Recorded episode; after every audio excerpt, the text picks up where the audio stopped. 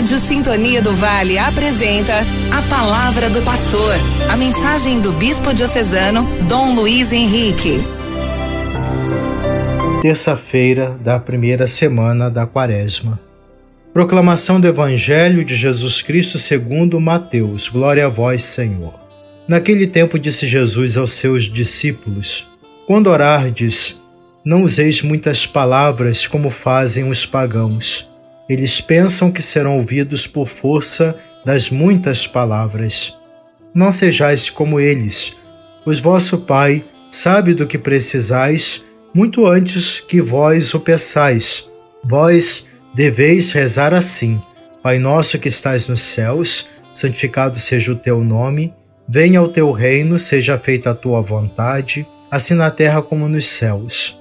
O pão nosso de cada dia dá-nos hoje Perdoa as nossas ofensas, assim como nós perdoamos a quem nos tem ofendido, e não nos deixes cair em tentação, mas livra-nos do mal.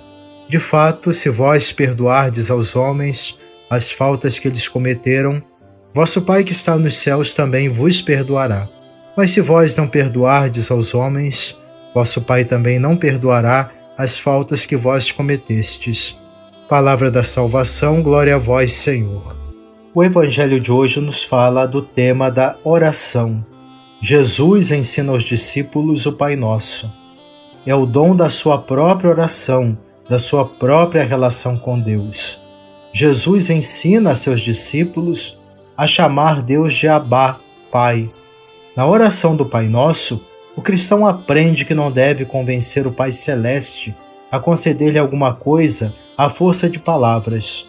Como todo bom pai, ele conhece e compreende as necessidades dos seus filhos. Deus é Pai.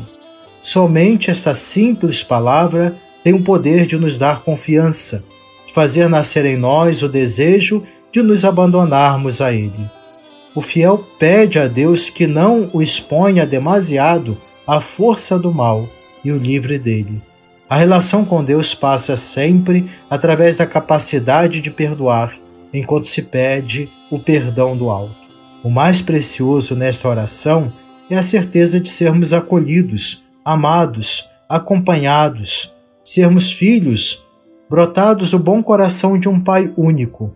Por isso devemos estar unidos em um profundo vínculo de fraternidade, que não se funda sobre nossa capacidade de amar e acolher. Isso seria mais simpatias mas sobre a vontade de Deus a nosso respeito. Jesus, então, ele nos ensina o completo abandono ao Pai. A vida inteira não bastará para compreendermos o mistério de ternura escondido nesta palavra. Pai Nosso. Oremos. Deus protetor dos que em vós esperam. Sem vós nada tem valor, nada é santo multiplicai sobre nós a vossa misericórdia, para que, conduzidos por vós, usemos de tal modo os bens temporais que possamos aderir desde já aos bens eternos. Amém. Você acompanhou a palavra do pastor com o bispo diocesano Dom Luiz Henrique.